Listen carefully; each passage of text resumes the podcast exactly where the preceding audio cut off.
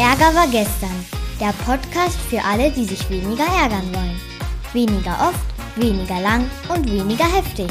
Von Philipp Karch. Das ist übrigens mein Papa. Los geht's!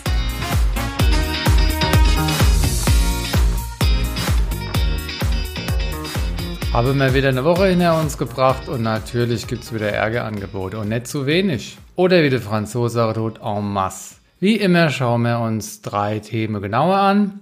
Aus der Medien, von der Kunde und von mir selbst. Und die drei Themen heißen diese Woche Autofarisieren, Schmollisieren und Fellisieren. Fangen wir mit dem ersten Thema an. Da geht es um eine Nachricht aus Sachse. Und zwar, ich muss es so einfach mal vorlesen, hier diese kleine Nachricht. Maske am Steuer, aber ohne Mütze und Sonnenbrille. Seit Montag gilt in Sachsen auch eine medizinische Maskepflicht in Fahrzeuge, zumindest dann, wenn Menschen aus unterschiedlichen Hausständen zusammen im Auto sitzen. Eine medizinische Maske tragen müsse dann laut sächsischer Allgemeinverfügung alle tragen, auch die Fahrerin oder der Fahrer. Das löst in den vergangenen Tagen Verwirrung aus, denn eigentlich ist es Fahrern und Fahrerinnen verboten, das Gesicht zu bedecken. Also was jetzt?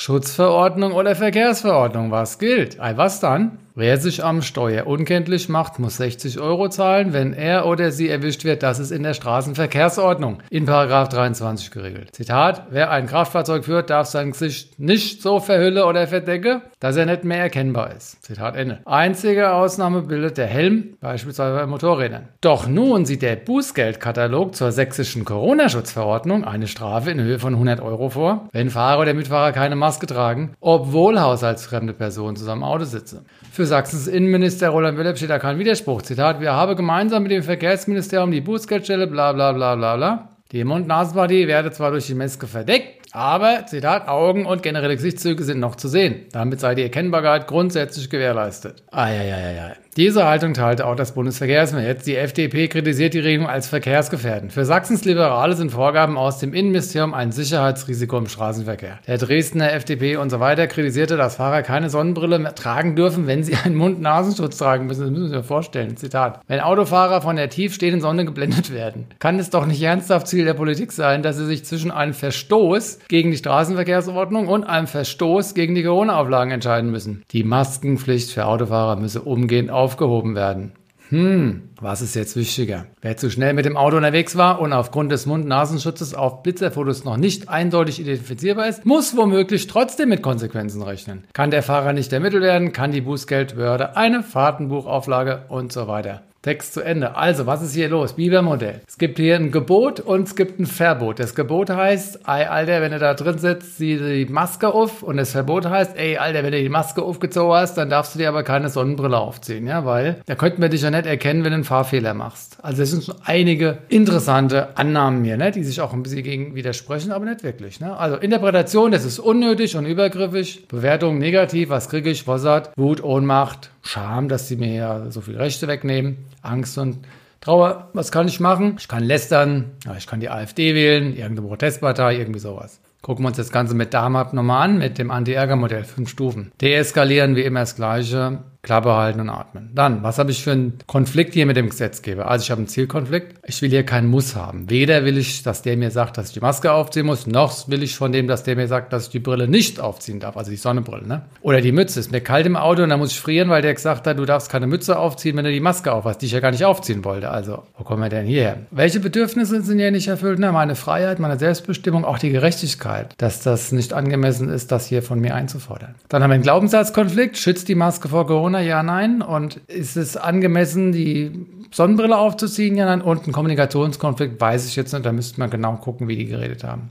Minimieren, was kann ich machen? Also Peter und Paul, was sagt es die, die Regierung da über sich? Na, die haben keine Empathie für das, was sie da bei den Leuten auslösen, dafür Aktionismus. Ne? Das ist einfach, da mache die eine Aussage über sich selbst. Dann Reframing, selbst dran schuld, wenn ich mich geärgert habe. Ich hatte zu hohe Erwartungen. Thema positive Absicht, jetzt wird es ein bisschen produktiver noch. Was ist denn die positive Absicht von, dieser, von diesem Gesetzgeber? Die wollen, dass ich sicher bin, indem ich mich nicht anstecke. Die wollen also meine Sicherheit.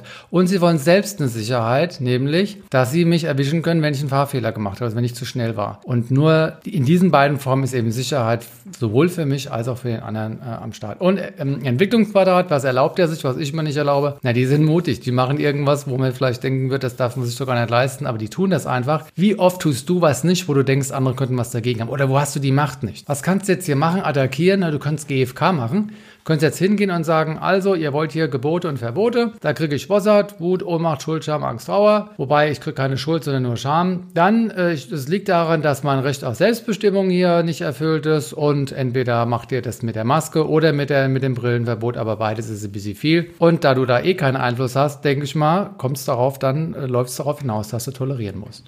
Das war Thema 1, da ging es ums Thema, wenn ich in Sachsen Auto fahren will mit einer anderen Person zusammen, dann muss ich eine Maske aufziehen. Aber wenn ich eine Maske auf habe, darf ich keine Sonnenbrille aufziehen. Also wenn es hell ist und es leuchtet mir in die Augen, dann muss ich trotzdem ohne Sonnenbrille fahren. Ne? Das war das erste Thema.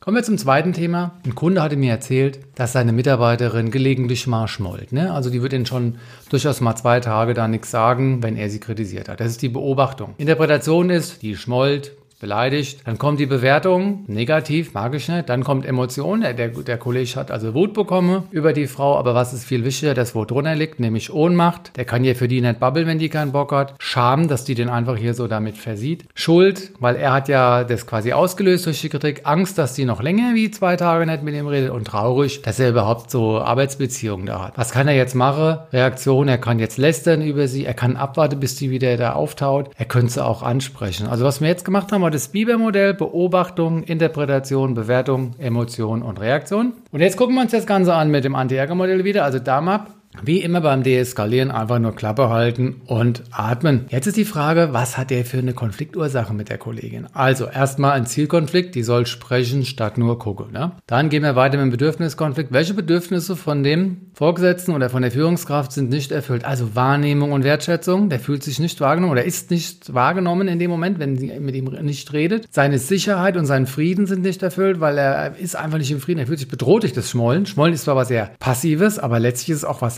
passiv-aggressives, weil es nimmt ihm ja was weg. Und letztlich natürlich auch Effektivität und Effizienz. Sie können ja nicht gut arbeiten, wenn die eine da die, die Klappe hält und da hier eine auf Spinner da macht. Haltungskonflikt vielleicht auch, nämlich auf Augenhöhe. Ist das Augenhöhe, wenn jemand schmollt? Na, der erlaubt sich schon einiges. Ne? Und Kommunikation, die soll halt auch verbal sich äußern und nicht nur nonverbal hier ihre Tode abziehen. Minimieren, was kann er machen oder was ist der, ja, äh, wie, wie ärgert er sich jetzt eigentlich? Also, Peter und Paul, die gute Frau ist vorübergehend verhindert. Die ist einfach im Moment nicht in der Lage, Lass das bei ihr, es hat mit dir nichts zu tun. Dann Biber. Kannst du dir wirklich sicher sein, dass das stimmt, was du denkst? Wir holen also den Ernie von der Sesamstraße raus und stellen fest, naja, die schmollt vielleicht wegen was anderem. Es kann ja sein, dass das gar nicht mit ihm im Zusammenhang ist. Also Korrelation ja, aber nicht Kausalität. Er muss sie fragen, um zu wissen, dass es mit ihm was zu tun hat. Es ist zwar sehr wahrscheinlich, aber es ist ja nicht garantiert. Also Mund aufmache, anquatsche und dann kriegst du raus, ob stimmt. Reframing, was ist für dich drin? Du bist ein Opfer in dem Moment. Einer spricht mit dir nicht mehr, du bist ein Opfer, du ziehst dich zurück, du bist ein Angsthase. Also ich meine es nicht böse jetzt, aber das lernst du hier. Wie viel Macht die Leute haben, die passiv-aggressiv ins Schmollen gehen, du bist denen ausgeliefert. Das ist doch gut, dass du es heute lernst an der Kollegin, damit es heute angehen kannst und morgen kein Opfer mehr bist. Situationsmodell, die Frau hat es gelernt, das ist ihr Konfliktverhalten, da kann man ein bisschen Verständnis aufzeigen, also, also zumindest vorübergehend. Positive Absicht, die schützt sich, die wählt ihre Komfortzone Zone. Können wir auch nachvollziehen. Und Entwicklungsquadrat, mein Gott, hast du auch schon mal geschmollt? Wenn nicht, was erlaubt die sich? Die zieht sich einfach zurück. Das kannst du so gut nicht. Ne? Du bist immer so durchlässig, du bist da angreifbar und so weiter. Also da ist ja auch eine Kompetenz ne, in dieser selbstversorglichen Rückzugstechnik. Was kannst du jetzt machen? GFK, ne? gehst du als, auf die Kollegin zu und sagst,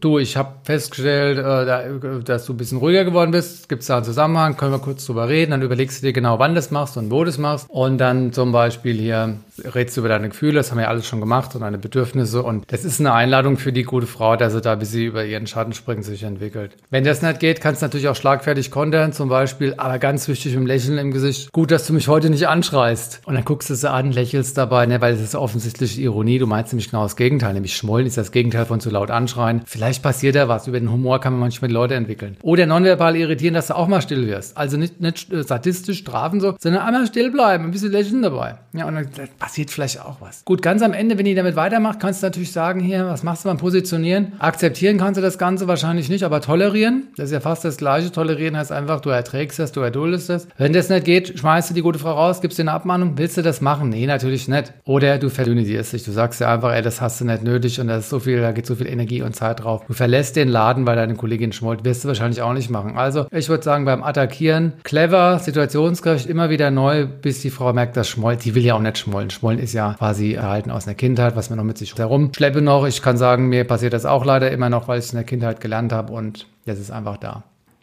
Kommen wir zum dritten Thema. Fellisieren. Da ging es um Folgendes. Ich lese den Brief mal vor. Sehr geehrte Frau, hm, nachdem Sie sich freundlicherweise bereit erklärt haben, die überhängenden Äste von Bäumen und Sträuchern zu entfernen, möchte ich Sie bitten, dies bald zu tun, da der Rückschnitt ab dem 1. März bis 30.09. nicht erlaubt ist. Also es ist ein Brief von einem Grundstücksbesitzer an anderen und es geht darum, dass da was rüberhängt und da irgendwie Nachteile entstehen. Jetzt zur Info-Doppelpunkt. Da Ihr Baum im hinteren Bereich weitgehend zu uns überragt, kann man davon ausgehen, dass nach dem Rückschnitt durch Austreiben der Rückschnitt bald erneut erforderlich wäre. Aus diesem Grund stellt stellt sich die Frage, ob die komplette Entfernung dieses Baumes auf längere Sicht die bessere Lösung wäre. Aus diesem Grund habe ich die Firma, die meinen Zaun erstellt hat, nach den Kosten der Entfernung gefragt. Doppelpunkt 1200 Euro. Sollten Sie sich für die Entfernung entscheiden, dann würde ich mich an den Kosten in Höhe von 200 Euro beteiligen, um Sie in der Zukunft nicht mehr um weitere Rückschnitte bitten zu müssen. Ob Sie das Problem nachhaltig lösen wollen, ist Ihre Entscheidung, ist Ihre Entscheidung ohne Striche. Und ich wollte lediglich, also letzter Satz, ich wollte lediglich die möglichen Folgen eines Rückschnitts schildern. Besten Dank voraus, mit freundlichen Grüßen und so weiter. Was ist dann passiert? Die andere Person hier, die fand das wahrscheinlich frech, hat das dann negativ bewertet und hat Bossart gekriegt vom Feinsten. Also richtig Wut. Und darunter natürlich Ohnmacht, Schuld, Scham, Angst und Trauer. Und die Person hat geschrien, ne? weil Schreien ist ein wunderbares Ventil, wenn man Bossart hat. Ist natürlich ziemlich kacke, aber immerhin hilft's in dem Moment. Der andere, wo den Brief geschrieben hat, fand das natürlich gar nicht lustig, weil der wollte ja nicht angeschrien werden, der wollte ja, dass der Baum da rauskommt. Jetzt gucken wir uns das Ganze mal ein bisschen produktiver an, nach vorne gerichtet, mit einem Anti-Ärger-Modell mit Damab. Also, was machen wir als erstes wieder? Deeskalieren. Was machen wir da? Klappe halten, atmen. Eine Sekunde. Okay.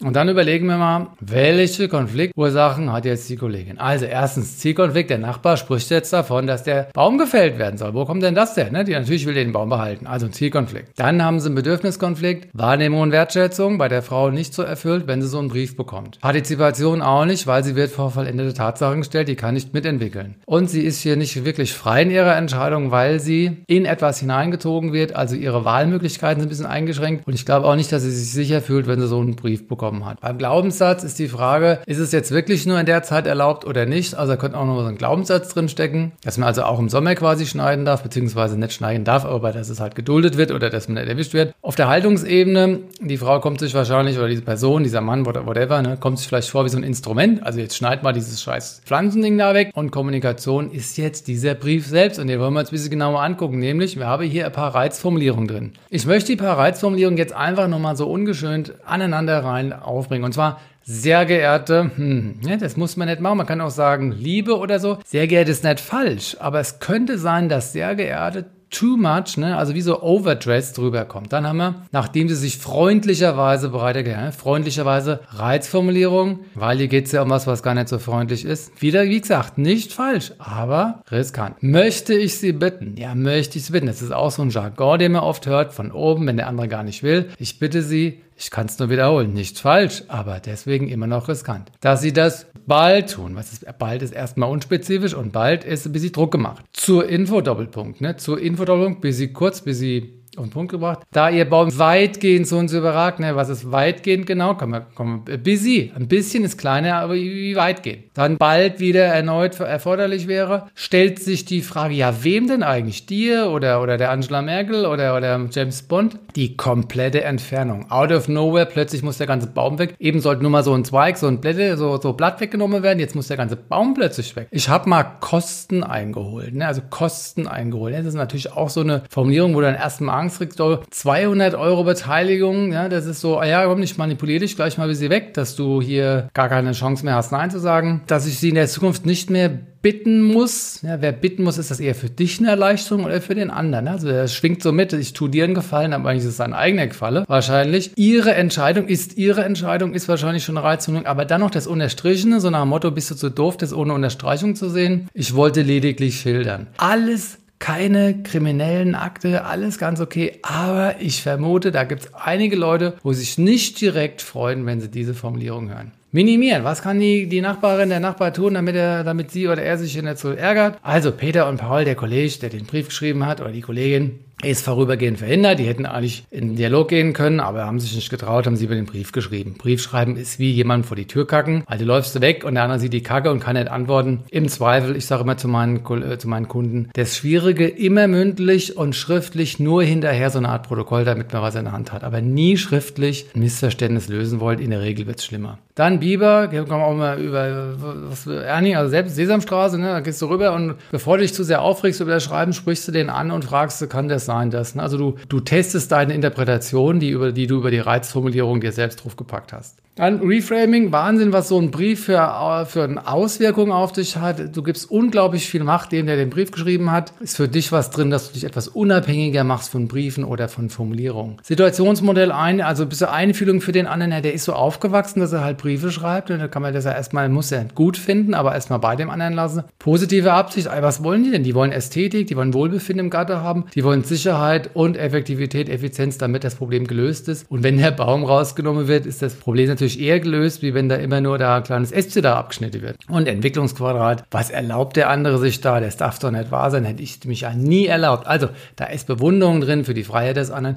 Vielleicht auch spiegeln. Ja, hast du auch mal einen Brief geschrieben, statt auf die Leute zuzugehen? Könnte sein, dass dein Ärger dann runtergeht. Kommen wir zum Attackieren. Was kannst du da machen? Naja, kannst GFK wie immer, ne, das allererste. Also, du gibst die Rückmeldung wieder an, ja, ich habe den Brief von Ihnen bekommen, ich habe gemerkt, ich habe Bossart bekommen, Wut, Ohnmacht, Scham, Angst und Trauer. Was fehlt mir? Naja, die Wahrnehmung, die Wertschätzung, die Partizipation, Freiheit, auch die Sicherheit. Ich hab's gern mündlich. Kommen Sie das nächste Mal zu mir und reden Sie drüber. Da haben wir doch beide was davon. Wenn die Person das so gesagt hätte, hätte sie nicht schreien müssen und der andere wird nie wieder einen Brief schreiben. Leider hat sie das nicht gesagt. Der andere wird weiter Briefe schreiben, wie ich fürchte. Was kannst du machen, wenn das nicht angenommen wird? ATF, ne? Akzeptieren, tolerieren, exilieren, verdünnisieren. Du kannst es akzeptieren, dass du die Briefe kriegst. Wahrscheinlich nicht. Dann kannst du es wenigstens tolerieren. So mit dem Bauchgrummeln nach, der hat schon wieder einen Brief geschrieben. Exilieren wird bedeutet, den anderen wegzuschicken, dass er da auszieht oder das Haus verkauft. Das wird wahrscheinlich nicht passieren. Verdünnisieren, du könntest natürlich auch abhauen, das Grundstück hinter dich lassen, hinter dir lassen, weil du sagst, ich will so Briefe nicht mehr kriegen. Auch das wird sie nicht machen. Also wahrscheinlich wird es aufs Tolerieren hinauslaufen. Da kommt wieder so ein komischer Brief mit komischen Reizformulierungen und du lächelst milde und sagst, ah ja, der hat es halt wieder gebraucht. Ich komme zum Abschluss und zwar haben wir uns drei Dinge angeguckt. Bei dem Medien war das Thema Autofarisieren. Wenn du im Auto fährst und neben dir sitzt einer, wo nicht bei dir wohnt, dann musst du die Maske aufziehen wegen Corona, aber die Brille, die Sonnenbrille oder die Mütze darfst du nicht aufziehen, wenn es dich blendet oder wenn es dich friert, weil du könntest ja nicht erwischt werden, wenn du zu schnell fährst. Ne? So ein paar Wenns dabei.